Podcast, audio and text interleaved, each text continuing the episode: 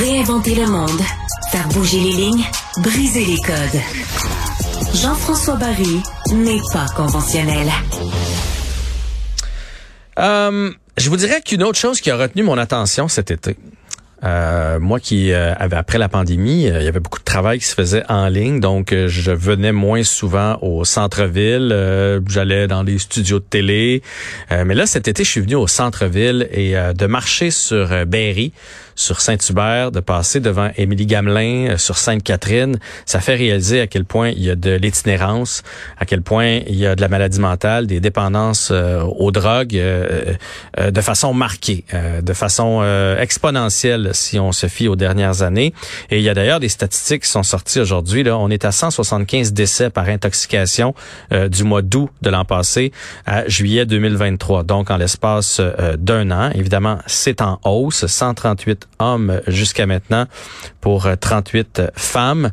on va en discuter de ces problèmes-là avec Dr Marie-Ève Goyer, chef médical des programmes en dépendance et itinérance du CIUS, Centre-Sud de Montréal. Bonjour, Madame Goyer. Bonjour. Euh, est-ce qu'on a euh, est-ce qu'on a perdu le contrôle en tant que société sur euh, sur tous ces problèmes-là? Parce que j'ai l'impression des fois qu'un amène l'autre, l'itinérance euh, amène la consommation d'alcool, pas dans tout alcool et drogue, pas dans tous les cas, mais dans, dans bien des cas, les gens sont dans la rue, ont de mauvaises fréquentations, la, maladie, la maladie mentale amène aussi la prise de médicaments, puis à un moment donné la prise de médicaments amène la prise de drogue. Donc est-ce qu'en société on a un peu perdu le contrôle? C'est une grande question. C'est sûr que là où on est vraiment en train de perdre le contrôle, c'est au niveau de la contamination de ce qui est produit sur le marché illicite. Hmm. Ça fait plus de 10 à 15 ans qu'on voit les choses progresser et je vous dirais que depuis la COVID, euh, ça a vraiment augmenté. Alors, on assiste à un phénomène que euh, j'appelle souvent un phénomène de roulette, russe, c'est-à-dire que quelqu'un qui consomme n'importe quoi sur le marché illicite, que ce soit de façon récréative de temps en temps ou de façon régulière, il y a vraiment plus moyen de savoir, à part si on fait tester notre substance. Et encore là, encore faut-il que dans nos tests, on puisse reconnaître ces substances-là, tellement ça roule, il y a des nouvelles choses qui sortent tout le temps. Donc, euh, il y a vraiment deux mondes entre ce qu'on pense consommer et ce qu'on consomme réellement. Et on a vu apparaître de plus en plus des substances de, plus en plus toxiques, de plus en plus puissantes. Vous avez entendu le fentanyl, après c'était le carfentanyl, l'isotonitazène, la xylazine. Donc, on a vraiment l'impression, comme vous le dites, que le train est parti puis qu'on court après. Et c'est des substances qui induisent des tolérances de plus en plus élevées. Donc, c'est mhm. difficile pour moi, par exemple, comme médecin, de plus en plus de soigner les personnes qui veulent un traitement je veux quand même dire qu'il existe des traitements et qu'effectivement, il faut aller vers ça quand c'est ça qui est souhaité. On peine aussi à rendre les, traitements aussi accessibles qu'on le voudrait, mais c'est vrai de dire que même avec nos traitements, des fois, c'est comme si on n'arrive plus à rencontrer la tolérance des gens puis à les soulager adéquatement. Oui, parce que là, on parle des, décès. J'ai parlé des décès comme statistiques, mais on parle aussi de 708 interventions euh, d'urgence, euh, 547 où on a dû administrer le naloxone. Je ne sais pas si je le prononce bien. Naloxone, c'est ça qui est... Qui est... Ben, l'analoxone, l'antidote, oui, pour euh, les surdoses d'opioïdes. Donc, euh, donc c'est, c'est, c'est très, très répandu. C'est, c'est quoi la solution pour avoir de la marchandise de meilleure qualité? C'est ça le problème? Ben, il n'y a pas une seule solution. Évidemment, une crise de santé publique aussi grande pour créer plus de 36 000 décès au Canada, puis faire euh, réduire pour la première fois l'espérance de vie chez les hommes canadiens, euh, ça va demander plusieurs choses. Donc oui, l'accès à l'analoxone, c'est l'antidote. Puis j'invite les citoyens en cette journée de sensibilisation sur surdose à en avoir sur eux. Euh, comme ça, s'ils rencontrent quelqu'un en, situation de surdose, ben, ils pourront intervenir. Mais je l'ai dit tantôt, ça prend de l'accès au traitement. Ça prend aussi de plus en plus d'accès à des services de consommation supervisés où on peut consommer en toute sécurité sous la supervision d'une infirmière, des services de détection de drogue. Mais vous posez une bonne question. Probablement qu'on est rendu tellement loin dans l'épidémie où on est rendu à regarder nos politiques publiques comme société.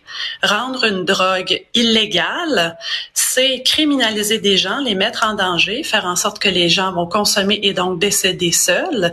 Et c'est ouvrir le, le marché au marché noir, marché illicite à plein de sortes de produits sur lesquels on n'a plus du tout de contrôle. Fait qu'il est temps qu'on pense à des choses comme, par exemple, la décriminalisation ou des options de légalisation pour savoir ce que les gens exactement ont entre les mains. Et ça, vous pensez que ça réglerait le problème? Parce que ça faisait partie de mes questions. Même les centres supervisés, euh, où on peut aller consommer. Euh, je me dis, la personne qui va là, va euh, ou a déjà une dépendance, ça, ça veut pas dire qu'elle va toujours aller là-bas. Donc tu crées la dépendance, une journée tu es trop loin de ton centre, ben là t'en prends dans la rue et tu sais je, on, on, leur en faisant ça, on les supervise mais on leur crée quand même une dépendance, on les on les soigne pas, on les aide pas. Ben, c'est-à-dire qu'il y a, encore une fois, il n'y a pas une seule modalité qui règle un problème. À partir du moment où il va y avoir de la consommation, de toute façon, on est bien mieux de, de l'encadrer, de la superviser et peut-être même de s'assurer que la substance consommée ne sera pas toxique et qu'on sait ce qu'il y a dedans.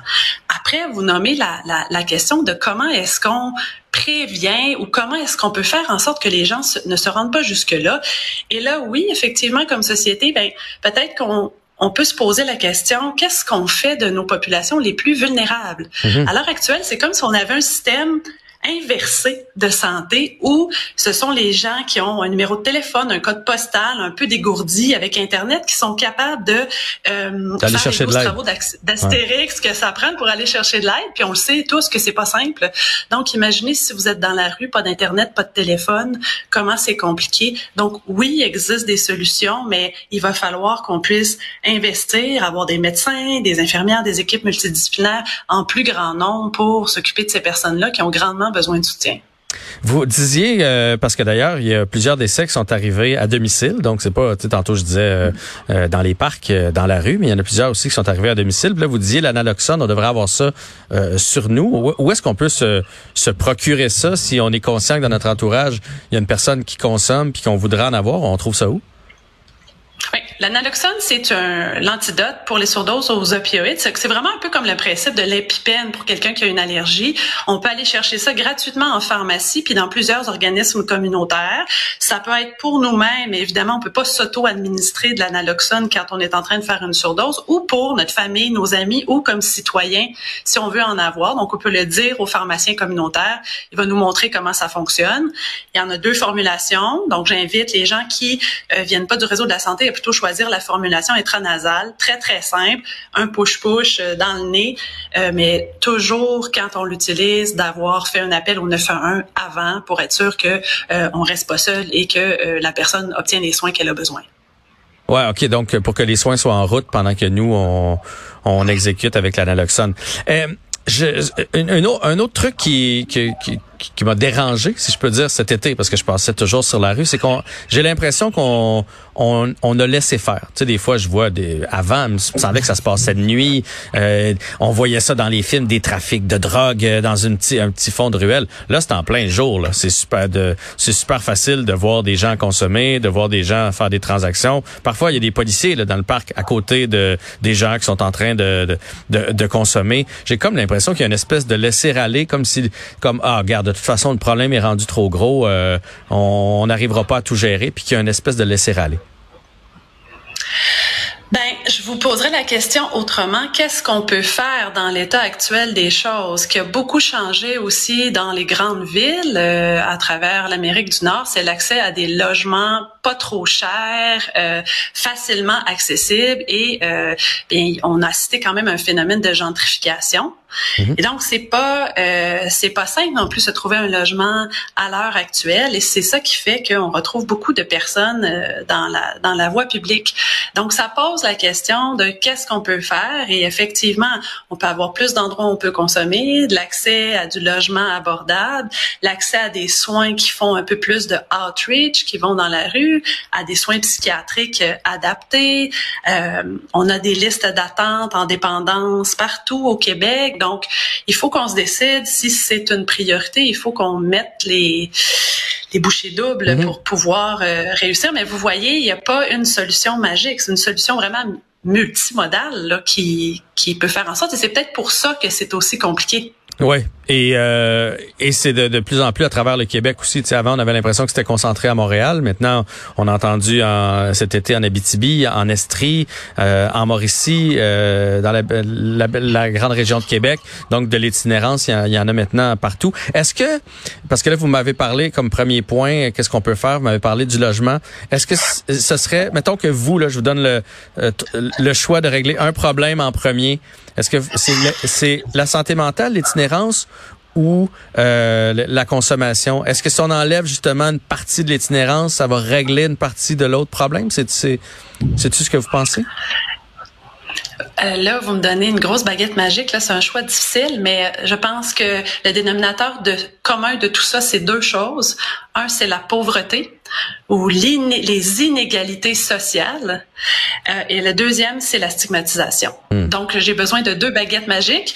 Une pour euh, régler la pauvreté, puis l'autre pour faire en sorte qu'on arrête de tomber dans le piège de la division. Tantôt, vous avez nommé un super bon exemple de dire, ah, les jeunes, on est sévère avec eux, on a le jugement facile. Imaginez quand vous êtes une personne dans la rue toxicomane. Tant que ces personnes-là vont être vues comme une autre classe de citoyens, tant que vous et moi, on reconnaîtra pas que ce sont nos frères, nos amis, nos collègues, euh, ben, ça va toujours rester des citoyens dont on s'occupe moins et on fournit pas les services euh, adapté. Je rappelle qu'on est à 36 000 décès au Canada. Imaginez le jour où on est à 36 000 décès de rougeole, de COVID, de SRAS. Ben, ça va faire longtemps qu'on va avoir déployé de grands services et de grands efforts. Donc, faut reconnaître qu'on n'est pas tous égaux devant la santé et devant la société. Et c'est là où le bas blesse. Et c'est là où j'invite les gens à pas tomber dans ce piège-là. Je comprends que c'est difficile quand ça arrive dans notre cours, quand ça arrive dans notre milieu, mais à la base de ça, il y a des gens qui sont souffrants et qui ont besoin de soutien. Ah, je suis d'accord avec vous. Euh, tout l'été, je me disais, faut que je fasse un micro là-dessus. Faut que je fasse une intervention là-dessus, mais on dirait qu'on sait pas par par quel bout de prendre ça. Puis souvent là, je regardais les gens, puis là je me disais, ça, pourrait être mon frère, ça pourrait être ma sœur, ça pourrait être euh, mon enfant qui, qui se retrouve là, Je veux tous ces gens-là ont été euh, dans une pouponnière un jour. Là. Euh, ils sont pas nés comme ça, fait que. mais après ça, par où je le prends Tu sais, je vais pas débarquer dans le parc puis aller leur faire la morale ou leur enlever ce qu'ils sont en train de consommer. Fait que c'est difficile, je trouve, euh, par individu. c'est pour ça qu'en société, il va falloir y arriver. C'est c'est ce qu'il faut retenir aujourd'hui. Oui, je pense qu'il va falloir le faire ensemble, puis il va falloir regarder des choses, plusieurs choses en même temps, incluant justement nos politiques publiques et euh, de, la façon dont on organise les choses, le logement, la pauvreté, l'éducation euh, et le stigma. Marie-Ève, euh, docteur Marie-Ève Goyer, chef médical des programmes en dépendance et itinérance du CIUS euh, Centre-Sud de Montréal. Merci pour l'entrevue. Je vous rappelle donc que le 31 août 2023, c'est la journée internationale de sensibilisation aux surdoses et que comme c'est en hausse, ben, euh, cette journée-là, bien sa raison d'être. Merci et à bientôt. Merci à vous.